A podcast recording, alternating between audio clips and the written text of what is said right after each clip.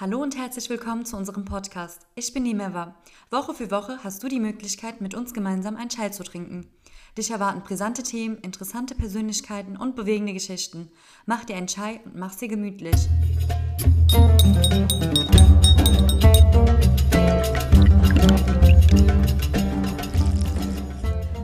Einen wunderschönen guten Tag. Ich heiße euch nochmal herzlich willkommen in unserer Podcast-Reihe und vielen Dank fürs Einschalten. Heute bin ich mein eigener Gast und unsere Technikzuständige, die Lujane ist mit uns dabei. Sie übernimmt heute die Moderation. Hey Lujane, wie geht's dir? Mir geht's gut, wie geht's dir? Danke, auch sehr gut. Wir wollen uns heute über unser neues Projekt, die Back to School Aktion, unterhalten. Diese Folge drehen wir anlässlich des Weltkindertages, der am 20. September war. Bevor wir beginnen, möchte ich euch auf diesen Tag aufmerksam machen und einige Fakten nennen. Ja, erzähl mal. 145 Staaten weltweit machen an diesem Tag im Jahr besonders auf die Situation von Kindern aufmerksam. Die Vereinten Nationen begangen den Internationalen Tag der Kinderrechte am 20. November, dem Tag, an dem 1989 das Übereinkommen über die Rechte des Kindes beschlossen wurde. Es wird auch die UN-Kinderrechtskonvention genannt. In der Kinderrechtskonvention sind etwa der Schutz vor Diskriminierung sowie das Recht auf Gesundheit, Bildung, Familie und elterliche Fürsorge verankert. Die UN-Konvention verbietet zudem die Kinderarbeit, also Arbeiten, für die Kinder zu jung sind, die gefährlich oder ausbeuterisch sind, die Kinder in ihrer Entwicklung schädigen oder sie vom Schulbesuch abhalten. Der Anteil der Kinderarbeit ging zwar um ein Drittel zurück, doch noch immer müssen 152 Millionen Kinder weltweit arbeiten, um ihren Lebensunterhalt zu verdienen, etwa die Hälfte von ihnen unter gefährlichen Bedingungen. 2018 machte ein Bericht der Organisation Human Rights Watch auf die besonders gefährlichen Bedingungen für Kinderarbeiterinnen und Arbeiter in Goldminen, beispielsweise in Ghana, Mali oder den Philippinen, aufmerksam. Wenn ihr nähere Informationen über die UN-Kinderrechtskonvention erhalten wollt, könnt ihr gerne unseren Instagram-Profil besuchen und den Beitrag dazu euch durchlesen. Sehr interessant auf jeden Fall, Meva. Hat mir auf jeden Fall sehr gefallen, die ganzen Fakten. Aber wir kommen mal zurück zu unserem Projekt. Erzähl mal ein bisschen von der Back-to-School-Aktion. Ja, sehr gerne. Ähm, das Projekt haben wir erst in Afghanistan, äh, Togo, Pakistan und in der Türkei geplant. Ähm, bisher konnten wir leider nur in einem Land das Projekt verwirklichen. Das war ähm, die Türkei. Die war auch, sehr spontan. Da komme ich aber nochmal. Mhm. Erzähle dann gleich was darüber. Genau, das ist ein Projekt, wo wir Kinder vor dem Schulstart unterstützen wollen. Das sind meistens Kinder, die auf finanzielle Unterstützung angewiesen sind. Äh, und damit sie halt trotzdem weiterhin motiviert zur Schule gehen, wollen wir von Asia ähm, die Kinder vor dem Schulstart unterstützen, indem wir für sie Schultaschen ähm, und Schulmaterialien zusammenstellen. Mhm. Genau. Äh, genau. Erzähl mal, was passiert denn da genau? Also, was verteilt ihr da eigentlich? Genau, das sind Schultaschen, mhm.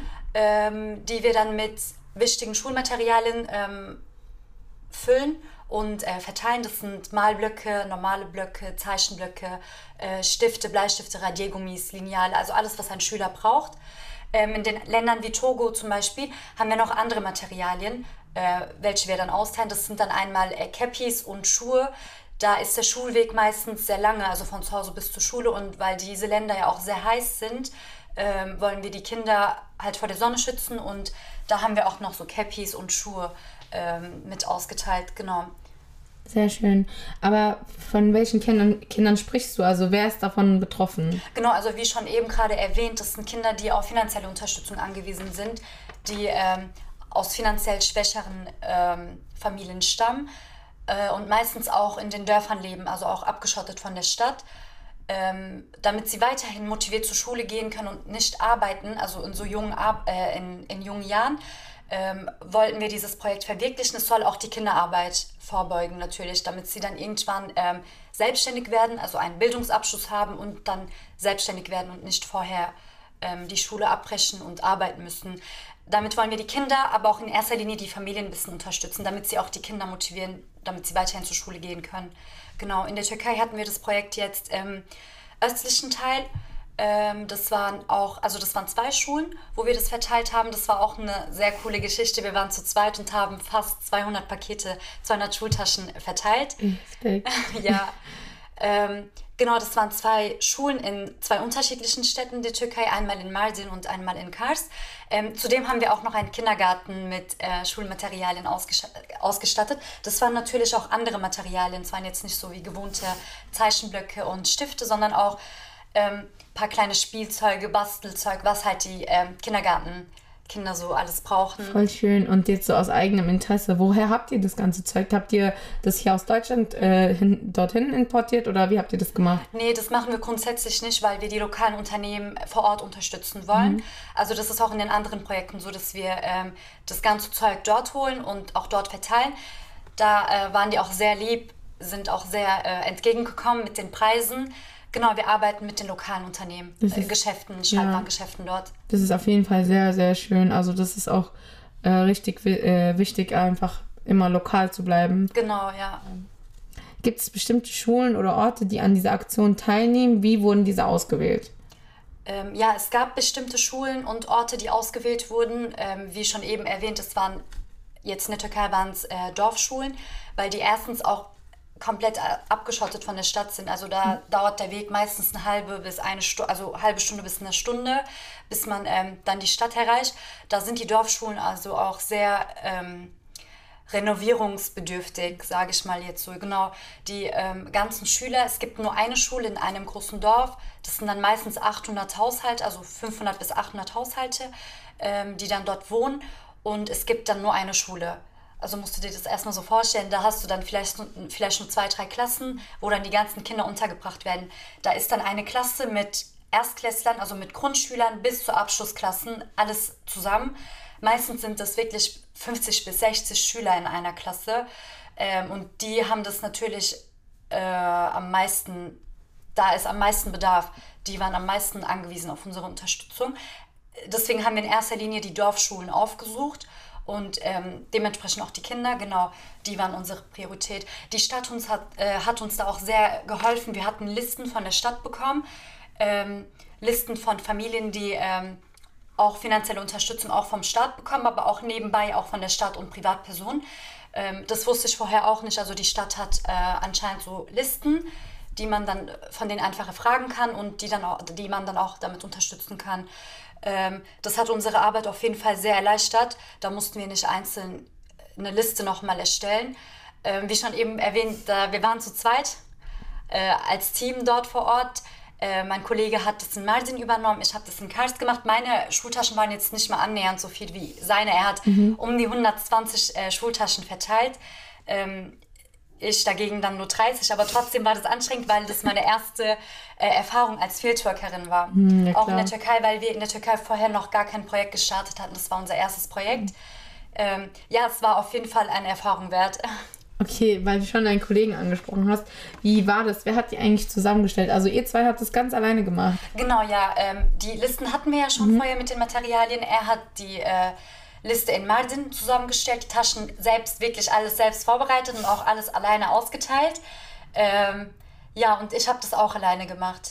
Ey, voll ja. krass. Also auch, erzähl mir, wie warst du das erste Mal als Feedworkerin? Ich glaube, voll aufregend, oder? Es war auf jeden Fall aufregend, aber auch anstrengend, weil ich erst gar nicht wusste, okay, wo soll ich jetzt anfangen, wie soll ich das machen? äh, es war auch sehr kurzfristig. Die Türkei ja. kam sehr äh, spontan dazu. Afghanistan, Togo und Pakistan, die wollten wir ja eigentlich schon letztes Jahr anfangen, aber wegen Corona hat sich das alles hinausgezögert und äh, die Schule hat doch nicht angefangen, wann es eigentlich anfangen sollte. In der Türkei hat die Schule jetzt Anfang September angefangen und äh, wie gesagt, es war sehr kurzfristig, aber es hat funktioniert. Ja, das ist richtig cool. Das, ja. das ist das Besondere an Asia. Ja, auf jeden Fall. Alles wird hier spontan Man gemacht. muss echt sehr flexibel sein. Das ist echt sehr, sehr cool, auf jeden Fall. Ja, weil du das schon äh, angesprochen hattest. Also ihr verteilt dann die Pakete nach, nach den Ländern, mhm. ne? wegen der Zeit und so weiter. Genau, ja. Also nach dem Schulstart. In Afghanistan war es so, ähm, dass die Schule früher anfangen sollte, aber dann hat es, wie gesagt, doch nicht geklappt. Also äh, wir müssen uns da an den Schulstart der Länder richten. Okay. Genau. Ja, ergibt Sinn. Ja. Ist auf jeden Fall cool. Gab es in der Vergangenheit schon mal so eine Aktion und äh, wird sie langfristig? In der Vergangenheit hatten wir in dem Rahmen nur für Kinder keine Projekte gestartet. Das ist jetzt das erste Projekt, wo wir nur für Kinder das gestartet haben. Aber wir hatten einzelne Projekte wie die Patenschaftsprojekte. Da hatten wir ein Kind in Afghanistan, ähm, auch mit der Schule unterstützt, also mit Schulmaterialien unterstützt. Das war auch sehr schön zu sehen, äh, die Entwicklung von dem Kind zu sehen und dass er weiterhin zur Schule gegangen ist. Wir haben da auch Fotos äh, von der Familie bekommen, was auch sehr motivierend ist. Äh, dann hatten wir an dem Weltfrauentag in Pakistan war das, beim letzten Mal, wo wir die Aktion vor Ort hatten. Ähm, da hatten wir Pakete an die Frauen verteilt, aber dann hatten wir auch noch für die Kinder kleine Pakete erstellt mit Spielzeugen, Süßigkeiten, Schokolade. Da hatten sie sich auch sehr gefreut. Und dann hatten wir noch an äh, Beidam letzten Jahres, genau, soweit ich mich erinnere, das war in München, da, das war eine Kooperation mit dem Deutsch-Islamischen Kulturverein. Da hatten wir die Kinder ähm, von den Geflüchteten, äh, Pakete hatten wir denen ausgeteilt. Das waren Spielzeuge, Süßigkeiten, wie gesagt, es war eine Kooperation, mhm. es war auch eine sehr schöne Aktion, weil da oft meistens die Kultur, die Tradition verloren geht mhm. bei diesem ganzen ähm, Unglück, wenn ich das jetzt mal so nennen darf, ähm, weil die Familien meist keine Zeit dafür haben oder keine Kapazität haben, ähm, war das sehr schön, mhm. mit denen diese Zeit zusammen zu verbringen, dass sie sich dann an alte Zeiten erinnern konnten, dass man denen gezeigt hat, okay, ihr könnt auch hier äh, Beidam feiern. Mhm. Das war auf jeden Fall schön. Ja, ja, ist echt, echt sehr wichtig, denen auch ein Stück Heimat wieder zurückzugeben. Auf jeden Fall, ja. Danke fürs Gespräch. Es hat mir sehr, sehr viel Spaß gemacht, auf jeden Fall auch über die Back-to-School-Aktionen mehr zu erfahren. Ich bin auf jeden Fall gespannt auf die nächsten Projekte und auf die Zukunft.